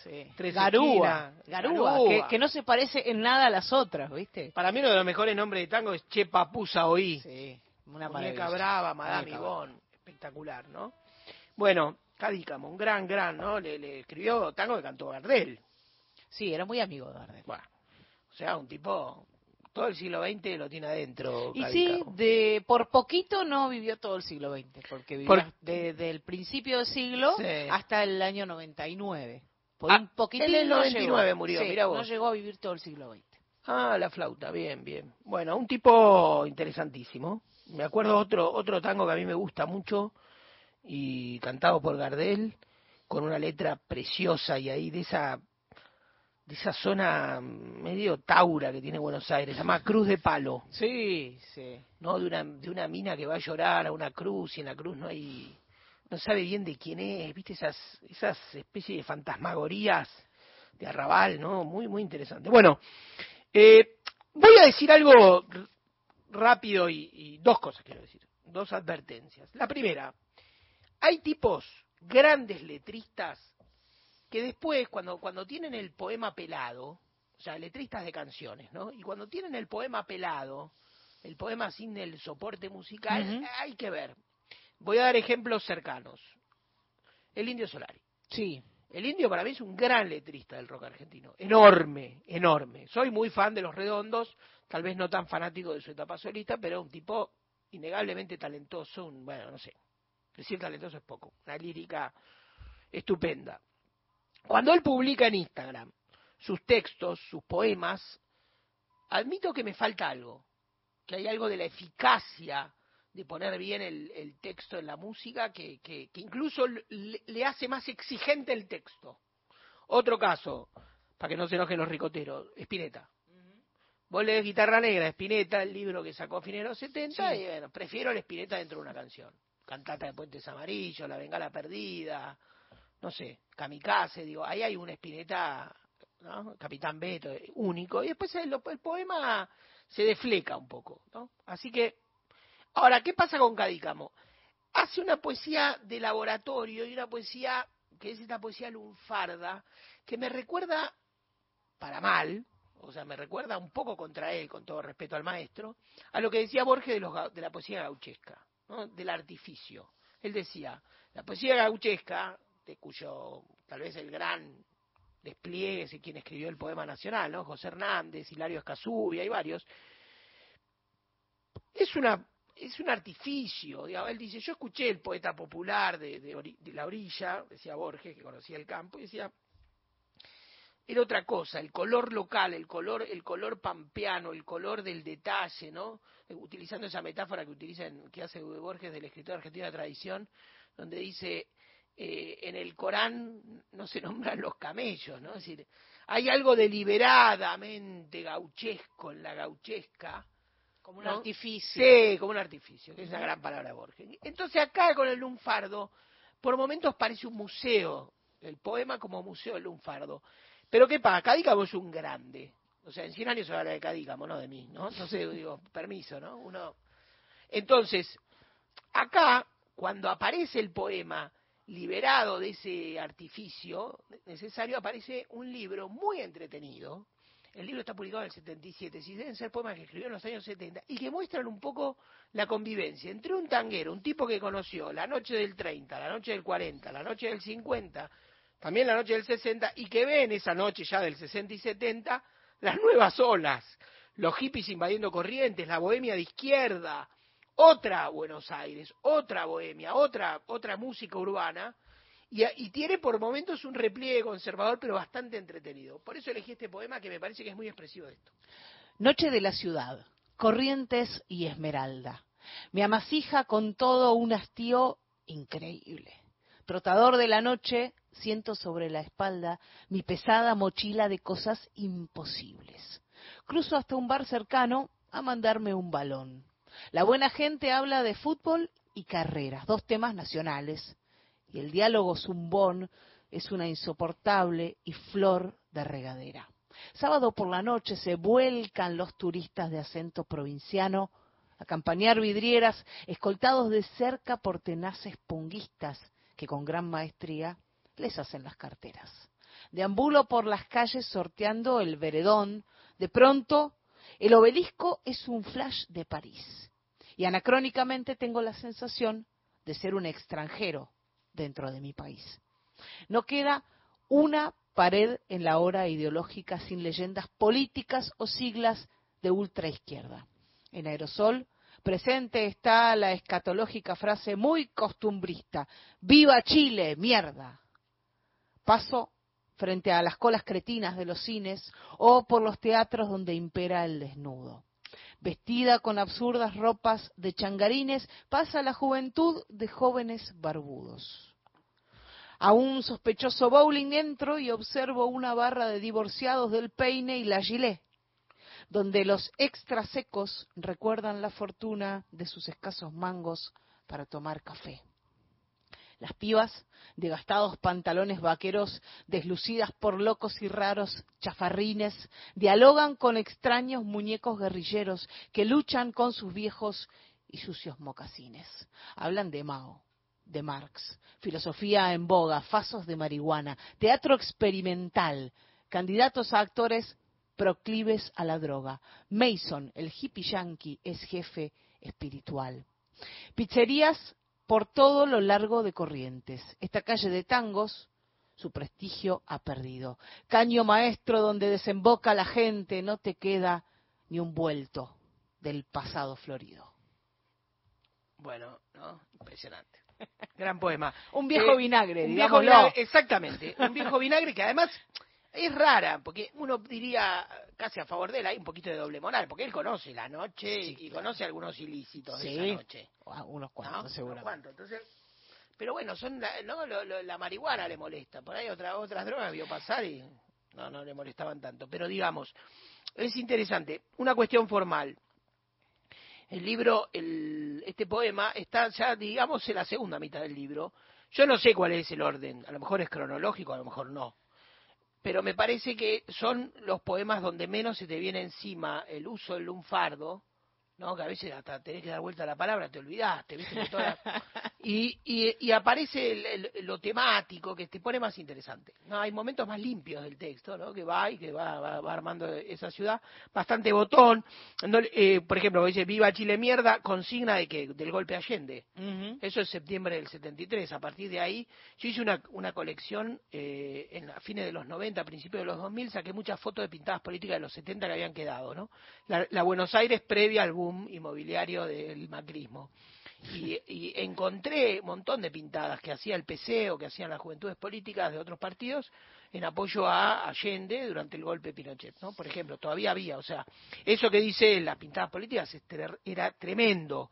En barrios periféricos, Pompeya, la Boca, Parque Patricios, toda- hasta hace unos años había todavía pintadas que pedían. Yo encontré pintadas por la libertad de Caride, de Roberto Quieto, de Roberto Mm, Quieto. O sea, cosas súper específicas. Pintadas de la Juventud Radical Revolucionaria en la Facultad de Ingeniería, ahí en la calle Las Heras, por ejemplo. O sea, me acuerdo un Viva Chile PC, una pintada del Partido Comunista sobre la calle Viamonte, cerca del batallón 601. O sea, un montón, montón de pintadas políticas que obviamente le, rompían las tarlipes a- y, y esa y esos jóvenes, los, los- es más simpático, dice como peleados con el Lo peine. que cuentan quienes lo trataron es Sí. que era bastante irónico el tipo Sí. y bastante despreciativo con alguna gente que se le acercaba a mostrarle sus poemas. eh, era bravo, era bravo. Había que. Eso, entrarle. Imagino ese momento, el pobre poeta con Claro. su poemita bajo el brazo. Sí, hay una anécdota que dicen, bueno, maestro, le llevan un un poema y dice, bueno, ¿cuánto cree que me pueden dar por esto, una letra de una canción? Y dice, yo creo que 5, 10 años, más de eso no. Esas eran las respuestas de Cadícamo, que era un bravo, era un picante. Y también en, en su poética, en la poética de las letras, hay, tiene también zonas muy lunfardas y otras que no, porque también, como vivió 100 años, 99 años el tipo, y estuvo muchas décadas en actividad, fue llevándose también por las modas de la letrística. Claro.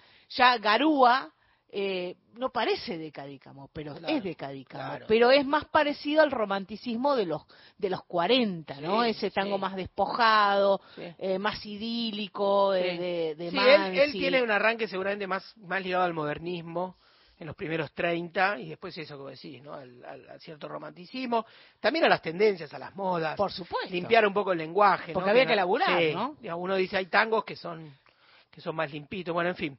Cadícamo, un capo y la poesía lunfarda no es lo que más me gusta. Me gusta el uso, me gustan las palabras que aparecen, la mosca, ¿no? Como habla- vos, vos la semana Sí. pasada estabas con eso. Me, me gusta mucho ese uso salpicado. Ahora, cuando el poema tiene por regla, deliberada, autoconsciente, volcar todo el tiempo palabra lunfardo, me aburre. Y es críptico, además. Sí, es difícil. críptico y artificioso. Sí. En cambio, acá me parecen los mejores poemas, lo más logrado es cuando se olvida el lunfardo y te cuenta algo. Martín Rodríguez nos trajo a Enrique Cadícamo, el poeta. Un programa con agenda propia. Gente de a pie. El programa de Mario Weinfeld. Bueno, a cuatro días de las elecciones queremos arreglar esto y no vamos a esperar que nadie lo haga por nosotros, porque si no lo arreglamos nosotros, nadie lo va a arreglar. Estas palabras de Perón del año 73 valen para el 2023. Eh, nadie podrá gobernar, gane quien gane, después de diciembre, sin un acuerdo político. Esa es la propuesta de Sergio Massa que hizo ayer. Muchas gracias. Nos vamos a ir a las noticias de las cuatro y media de la tarde. Tenemos más mensajitos en el WhatsApp, pero los leemos en la próxima media. Eh, mensajes que nos llegaron al 1138707485. Los que escuchábamos recién los recibimos y ahí pueden llamar 0810-2220870. Ese es el número. Llegan ahora las noticias con el servicio informativo de Radio Nacional. Hasta las 5 seguimos con ustedes en Gente de a pie.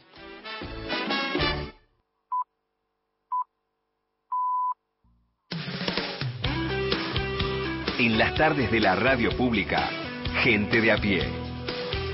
El programa de Mario Weinfeld.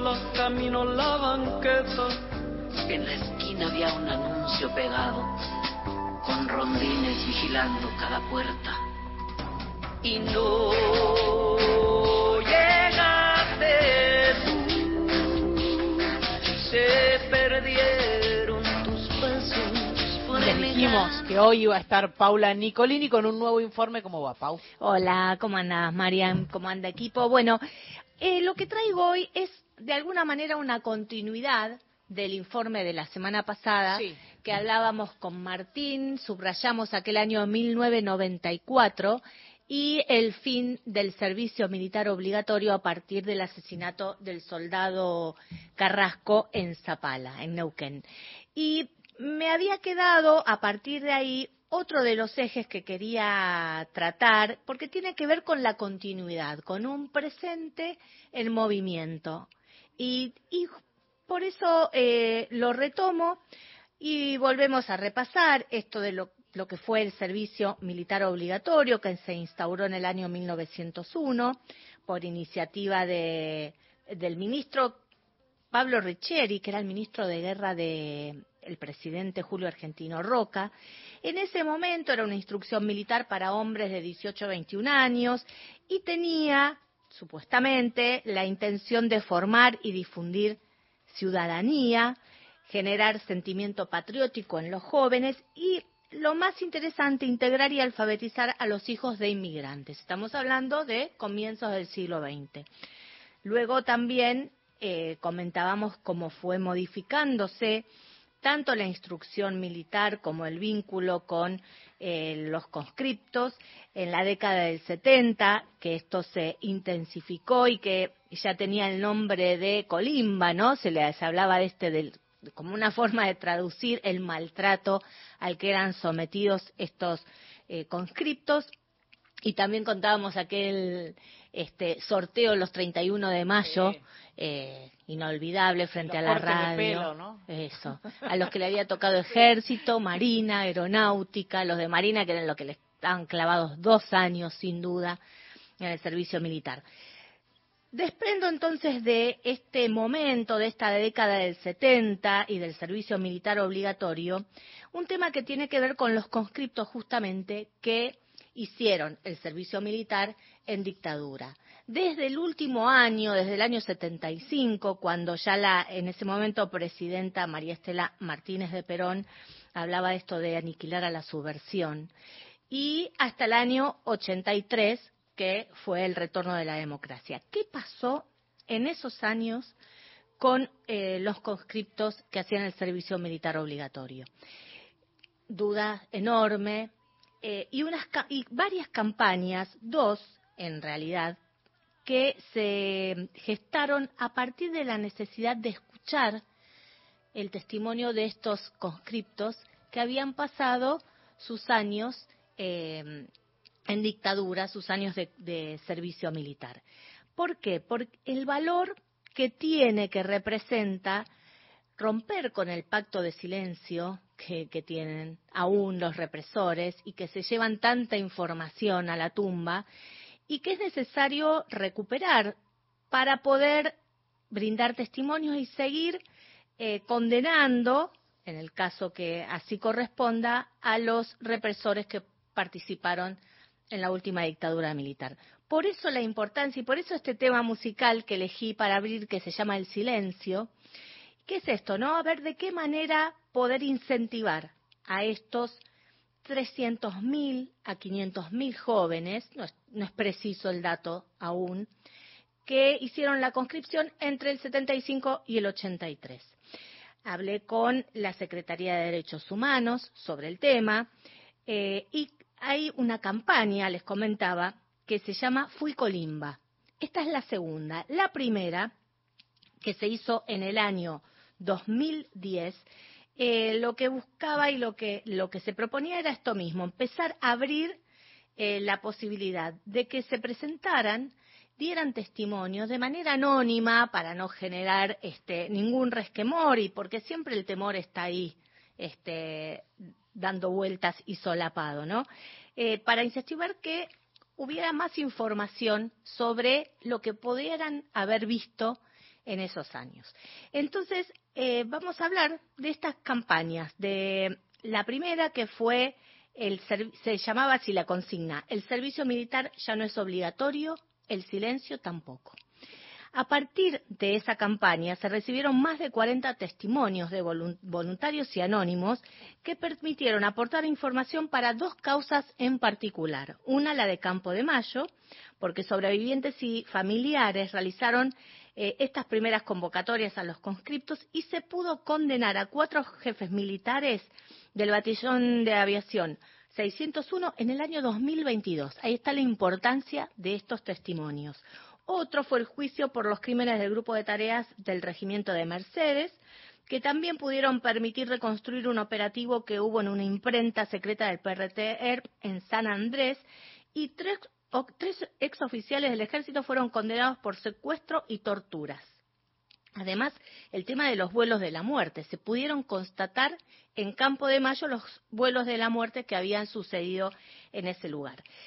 Voy a presentar entonces a, los protagonistas de, de, este informe.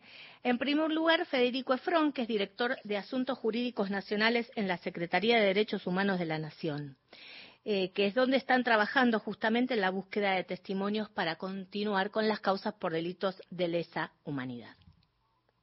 Nosotros salíamos a patrullar como todas las santas noches nos sacaban de madrugada a dar una vuelta por ahí. Volviendo al cuartel, nos dicen que nos agarremos, que tenían que aumentar la velocidad.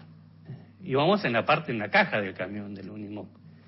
Y bajamos enfrente de la casa, las luces estaban cortadas. Es una avenida muy transitada, una avenida céntrica de Monte Grande y nos hacen tirar cuerpo por tierra delante de la casa. Empezó un batifondo de tiroteo y arriba nuestro, nosotros tirado cuerpo a tierra, había un loco con una escopeta que me rebotaba en el casco eh, los, los tiros. Bueno, se es Horacio, Horacio Berstranten, hijo de la Colima en el regimiento 3 de la Tablada en la provincia de Buenos Aires entre enero de 1977 y marzo de 1978 y esto es una síntesis del testimonio que brindó y que permitió que se condenara a represores. Me trayó la casa, se me trayó el coche y después terminado el tiroteo nos hacen avanzar hacia la casa cuando entramos a la casa yo escucho dos mujeres. escucho las voces de mujeres pidiendo auxilio.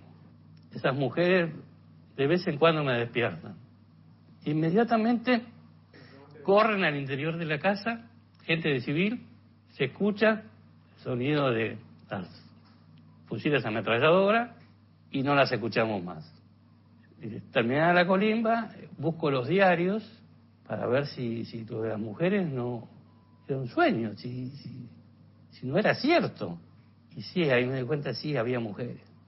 Pues esto se lo conté a mi hermano mayor que estaba eh, haciendo, había hecho la colimba en la policía y después se había quedado, y a mi mamá, y a nadie más. Y a nadie más. El golpe lo tengo cuando mi hijo llega a mi edad, a los 18 años. Y él dice, no puede ser que pase lo mismo. Esto no puede pasar. Y le digo, sintonicen la radio que van a escuchar algo que yo nunca conté. Escuchan por primera vez algo que su padre nunca le había contado. Yo no pretendo que mis compañeros se vuelvan héroes diciendo declarar, sino que lo que pretendo es que los que tienen información no se lleven los secretos a la tumba. Porque si no es por boca de ellos, nadie va a contar esta historia. Bueno, en el testimonio de Horacio queda muy reflejado esta importancia que tiene eh, el, decir, el contar y además de sacarse para él también un peso enorme de encima. Eh, la emoción con la que él cuenta esto y le dice a los hijos y a la mujer que lo escuchen por radio, porque ni siquiera ellos se animaba a decírselos cara a cara. entre otras cuestiones, el reinicio en el año 2006 de los, de los juicios por crímenes de lesa humanidad eh, hizo que esto eh, fuera posible, que se animaran, que se empezaran a escuchar estos testimonios. Desde ese momento, desde el año 2003, fueron condenadas 1.117 personas, 168 resultaron absueltas, 294 sentencias, el arresto domiciliario es eh, la forma de encierro predominante desde el año 2016. Toda esta información surge de un informe estadístico sobre el estado de las causas por delitos de lesa humanidad en Argentina que elabora la Procuraduría de Crímenes contra la Humanidad. En este momento hay 643 causas en trámite. Por eso insisto en esto de el valor que tiene eh, seguir testimoniando. Eh, y durante el año pasado, 2022, se iniciaron 18 juicios orales, 8 siguen en curso y 10 ya tuvieron sentencia. Volvamos entonces a la campaña, la campaña Fui Colimba, que promueve la Secretaría de Derechos Humanos. Y ahora sí vamos a escuchar a Federico Efrón, que es director de Asuntos Jurídicos Nacionales. Venimos impulsando esta campaña llamada Soy Colimba, en la cual estamos saliendo a buscar los testimonios de aquellos jóvenes que se vieron obligados a participar en operativos o fueron testigos forzosos de distintos hechos o del sencillamente del día a día de los distintos regimientos y unidades en todo el país que estaban enmarcados en la lucha contra la subversión. Hasta el día de hoy hemos recibido más de 500 contactos, 500 personas que se han acercado en forma voluntaria, ya sea por correo electrónico como por teléfono. La información que ellos nos han provisto la estamos analizando, ya se han tomado más de 30 testimonios y estamos trabajando en distintos informes de investigación para fortalecer particularmente las causas del Campo de Mayo y ESMA. Ya tenemos conocimiento de lo que puede llegar a fortalecer las causas abiertas. Tenemos a las sentencias de bolas de muerte y Regimiento de Infantería Mecanizada 6 de Mercedes. Se suman los casos del Colegio Militar, del Quinto Cuerpo en Bahía Blanca, por supuesto la mega causa Campo de Mayo. Vamos a escuchar ahora el testimonio de otro de los colimbas que hizo su servicio militar en el Regimiento 8 de Comodoro Rivadavia, Chubut. Allí estuvo entre marzo de 1978 y junio de 1979, Ricardo Rigui. otra de las cosas que viví y todavía me genera trauma es estar eh, en una guardia de madrugada y me mandan a hacer guardia en los calabozos. Y me, me ordenan que tenga el fusil cargado y sin seguro y no entendía nada, porque ni, ni siquiera cuando hacías guardia en, el perímetro tenías que tener cargado y sin seguro. Y me dijeron que, eh, porque hay una persona, esa persona que está ahí dentro del calabozo es un subversivo. ¿Sí? Y evidentemente era alguien que estaba secuestrado. A los dos o tres días en otra guardia lo vuelvo a ver, me mandan otra vez ahí. En tres oportunidades la vi a la persona. En la segunda oportunidad ya cambiamos algunas palabras y en la tercera me pide, por favor, si le puedo enviar una carta a Comodoro Rivadavia. Y le dije que sí, le dije que sí, sí, dame, dame la carta. No me pareció algo malo. Cuando le comento al, grupo más allegado de Colimba que estaba conmigo, eh, el hecho de que me habían dado esta carta, eh, uno de ellos me dice, quemala urgente, quemala inmediatamente. Digo, no, no, ¿cómo la voy a quemar si le dije que la voy a llevar? Quemala inmediatamente, yo sé lo que te digo, quemala inmediatamente. La quemé, la quemé. Y al día de hoy no sé qué pasó con esa persona. Pero evidentemente era un civil y no tenía que estar ahí. Quienes estábamos haciendo la colimba eh, veíamos, eh, había, hay muchos detalles que hemos visto y que de pronto sería muy importante que nos acerquemos y lo testimoniemos. Obviamente que la justicia se verá beneficiada si se acercan muchachos que vieron cosas y la testimonian, pero fundamentalmente para ayudar a aquellas familias que tienen a, su hijo, a su hermano en calidad de desaparecido. Eso sería lo más importante.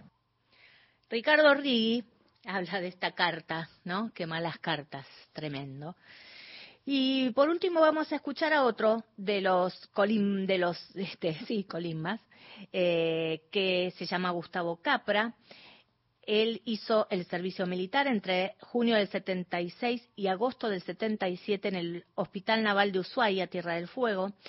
Regresó a Buenos Aires cuando le dieron de baja, bajó en Ezeiza y cuando estaba por aterrizar el avión, vio un Dodge blanco con techo vinílico negro, ahí cerquita, al lado de la pista, las tres, tres puertas abiertas, y se fue, bueno, bajó y em, empezó a caminar casi corriendo para tomar el 86 porque temía que lo estuvieran esperando a él. No fue el caso, se habían llevado, después lo supo, al negro Hoyos, un conscripto como él que todavía sigue desaparecido. Por eso, Gustavo Capra cuenta y dice sobre el valor de dar testimonio.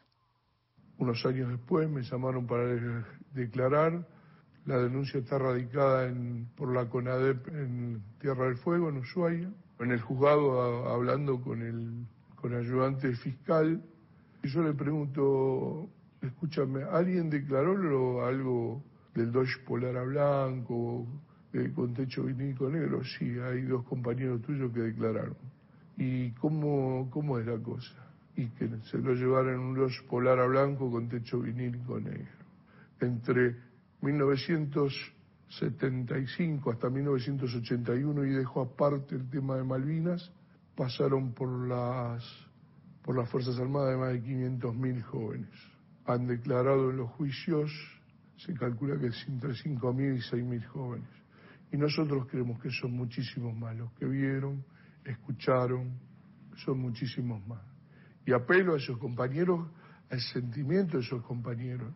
Todos estamos arriba de los 65 años, casi todos, que no podemos pasar por esta vida llevándonos semejante mochila, semejante carga de información, porque hay alguien que está esperando que alguien lleve una palabra por un familiar, por un hermano, contando verdaderamente lo que vieron. Y eso no, no va a solucionar, pero sí va a aclararle a mucha gente y van a tener la certeza de qué pasó con sus familiares. Bueno, son, son muy fuertes los testimonios de Gustavo Capra, Ricardo Rigui eh, y Horacio, del apellido difícil. Eh, por último, em, una de las cuestiones que, hablábamos con Federico Efrón es esto, lo, que decía recién Gustavo, tienen alrededor de 65 años, eh, es, hay un tiempo, ¿no? Finito para que puedan seguir eh, hablando, puedan contar lo que vieron. Y, es interesante entonces que se, se hable, se difunda esta campaña Fui Colimba que de esta manera también redondea Federico Efrón de la Secretaría de Derechos Humanos de la Nación. Los testimonios nos sirven para ir obteniendo más piezas en el rompecabezas para poder reconstruir el funcionamiento del aparato represivo y saber quiénes estaban atrás de los operativos y cuáles fueron las víctimas y también nos sirven para probar los hechos. Por eso siempre decimos que todo dato es importante y siempre recordamos que los colimbas que se acerquen, que hoy tienen alrededor de 65 años en general, pueden elegir no dar sus datos, pero sí eh, les pedimos que se acerquen y nos cuenten qué es lo que, supieron. Aquellos que desean dar sus datos, eh, que es lo, que más este, nos interesa, Eventualmente eh, aportaremos la información al proceso de juzgamiento y, serán citados como testigos. El objetivo, como siempre, es seguir avanzando en esta política pública para obtener más sentencias, para obtener más justicia y más memoria. Subrayo, 643 causas siguen en trámite y además aparecen más testimonios, se pueden abrir más causas, porque estamos hablando de delitos de lesa humanidad que son imprescriptibles. Fui Colimba es la campaña, se puede googlear y ya enseguida eh, encontrás la información, sino el mail para quienes quieran aportar lo que vieron, escucharon, conocieron durante esos años, fuicolimba.jus.gov.ar o por teléfono 011 5300 4139. Estas denuncias se reciben de manera confidencial para garantizar la seguridad y la contención adecuada.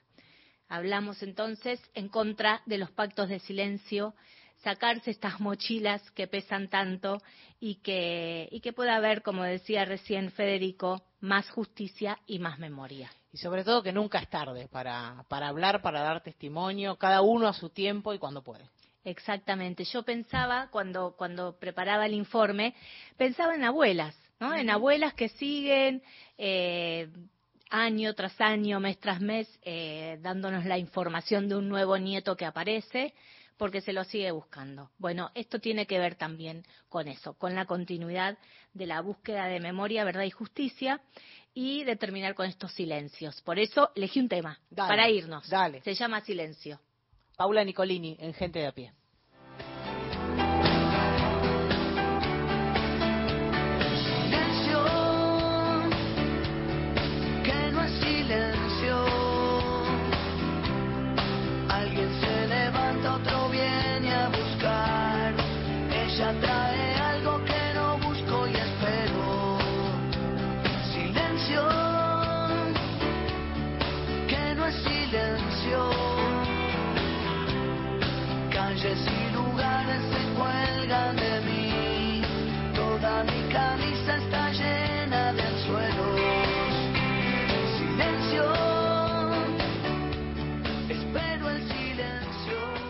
Espacio cedido por la Dirección Nacional Electoral.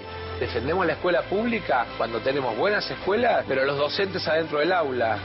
Tenemos presidente. Tenemos presidente. Tenemos presidente.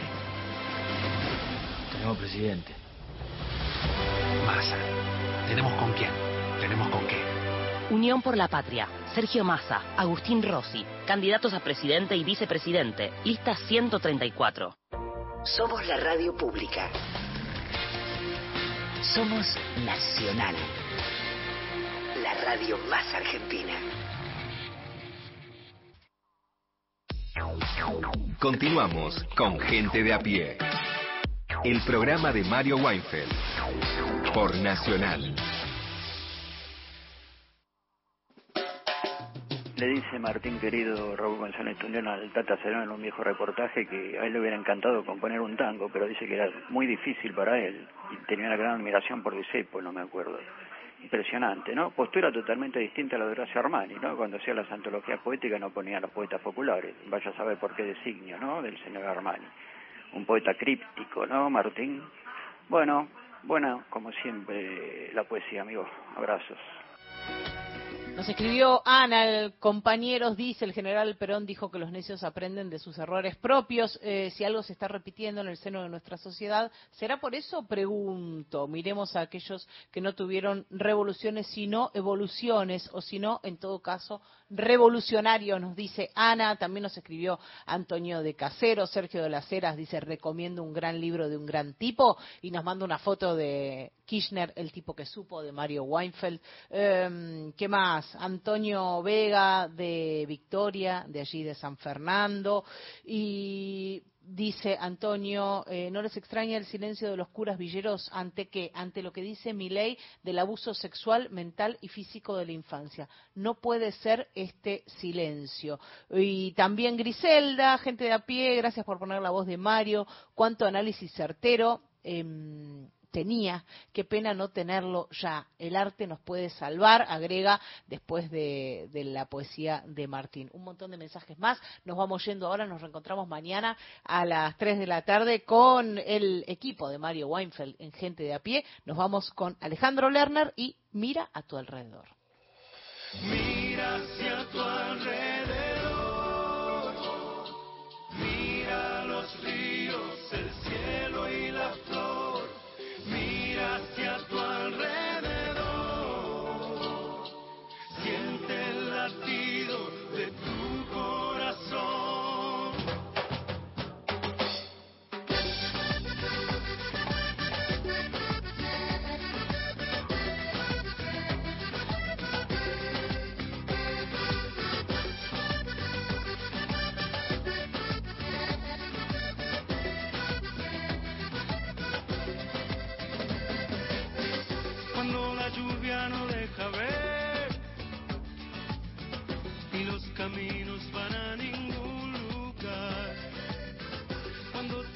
plantas naufragadas.